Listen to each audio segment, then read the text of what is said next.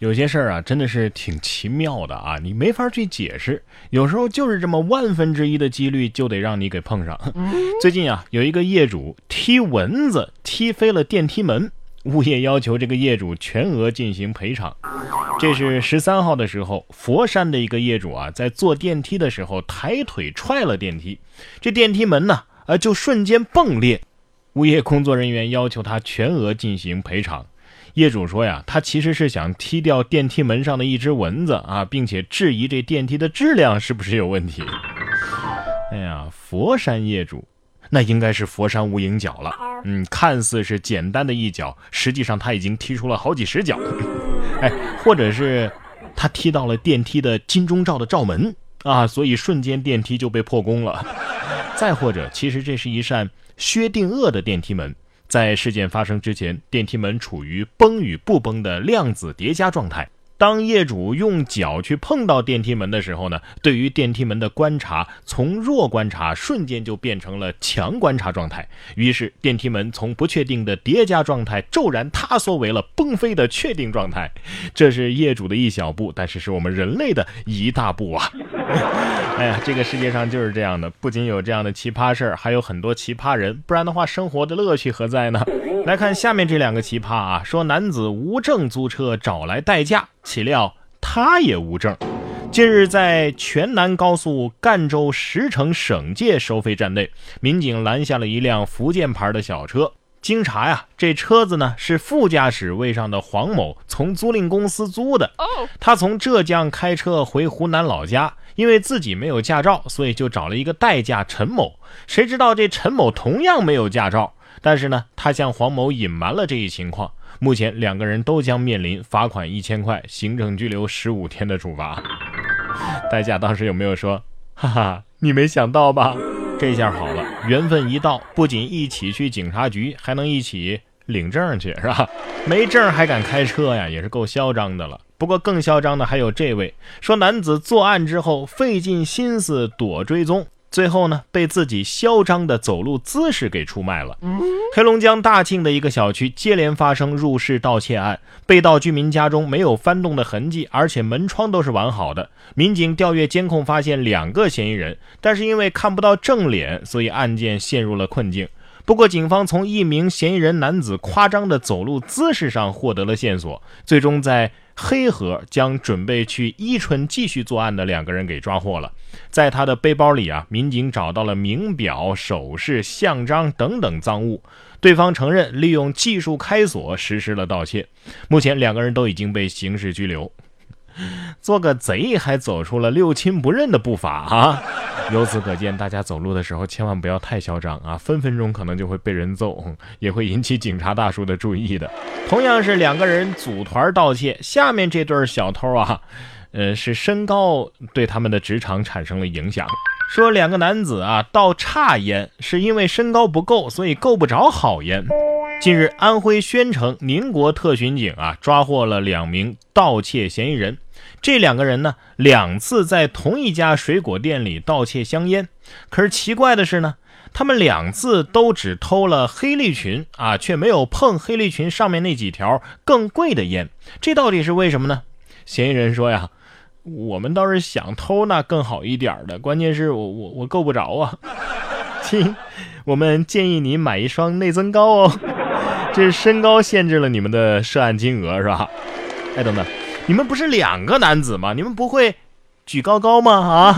现在的小偷啊，都很有自己的个性和方法，是吧？你看下面这个小偷呢，是玩角色扮演盗窃成瘾，专门骗独自在家的小孩。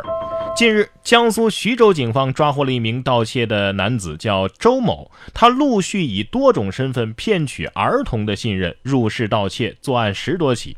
这个唐某啊，是流窜作案。到一个小区呢，就挨家挨户的敲门。如果开门的是小孩，而且家里没有大人，他就谎称各种身份，骗取小孩的信任，然后把家里的财物给偷走。